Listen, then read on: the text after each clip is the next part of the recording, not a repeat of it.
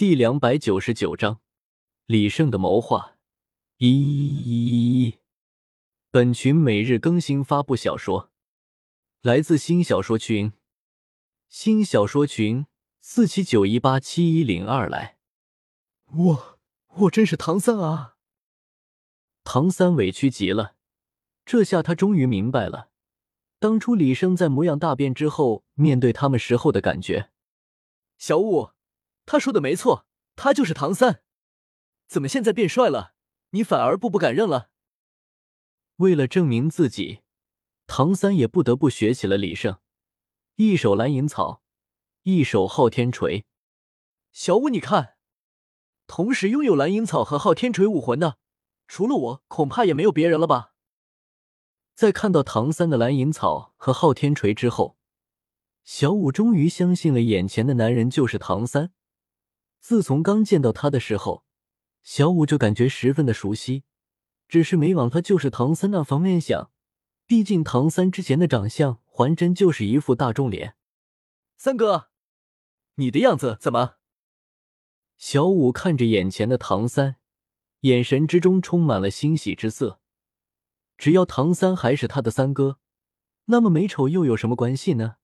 不过若是可以的话。自然是现在的模样，看起来比较顺眼一些。嗨，说来话长，等以后我再慢慢跟你说吧。小五欢喜的挽起了唐三的手臂，在下城的这些年，每隔一段时间都会看到李胜和清雪瑶两人秀恩爱。如今他的三哥回来了，岂能不好好的秀一番？走，三哥，我带你逛一逛下城。我告诉你。这个地方好玩的东西实在是太多了。看着手挽着手远去的唐三和小五，李胜嘴角不由得露出了一丝轻笑。唐三现在可没有地方可以去，有小五在这儿，还能愁唐三跑了不成？在下城稍作休息，李胜再一次的投入到了紧张的练兵之中。凭借着口香糖的能力，现在所有的士兵的等级最低也是大魂师了。唐三和李胜所想的一样，在下城待了几天之后，他已经完全的被这里的魂导器科技所迷上了，尤其是一些机械传动的魂导器，简直和他的暗器之间有着异曲同工之妙。这其中，小五也起到了很大的作用。在下城待了这么些年，在介绍下城的时候，小五的话里话外总会夸上一夸。现在唐三也是暂时的放下了重建唐门的理想，毕竟和自己还没有起步的唐门比起来，李胜现在的发展已经算是步入了快车道了。唐三想要学习这里的魂导器科技，李胜自然是同意的。只有先吊住了他的胃口，才可能将他的心留下来。不过唐三或许在暗器方面的天分十分出色。但是在魂导器上可就不一定了。为了能够使唐三更快的学习到有关于魂导器的知识，李胜特意找了两位魂导器制造专家来教导唐三。在这期间，唐三也去过史莱克学院一趟，看了看大师等人。不过马红俊、奥斯卡等人还是没有消息。或许是李胜的保密工作做得太好了，他们根本就不知道史莱克学院搬迁到了这里。武魂殿的动作很快，他们所建立的武魂帝国已经侵吞了周围数个势力，将版图扩大了不少。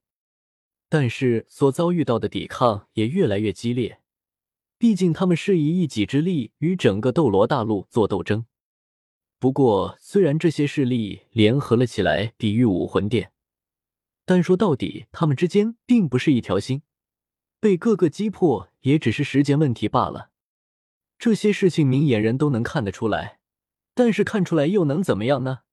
他们真的能全心全意的合作，将后背放心的交给盟友吗？这件事与李胜并无太大的关系。以武魂殿的进度来看，想要打到这里，也至少需要三年的时间。但是谁能知道三年之后的情况如何呢？当下最要紧的，就是抓紧增强实力，这样才能在武魂殿的冰封到来之际。有所抵抗能力。不过，李胜虽然想一心搞发展，但是别人却不一定同意。此处大陆正是乱战的时候，前前后后已经有数个势力来次要求李胜归顺了，有一次甚至还带着兵马要围困李胜的城池。李胜也不是一个好脾气的主，都被人欺负到这个份上了，又岂能有不还击之理？根本不需要他亲自动手，仅仅只是他训练的那些魂师，就已经将那些人全数击溃了。光挨打不还手，可不是李胜的性格。顺着败军逃亡的路线，李胜顺藤摸瓜，一下便打掉了那个赶来偷袭势力的三座城市，并且将这三座城市纳入到了保护圈之中。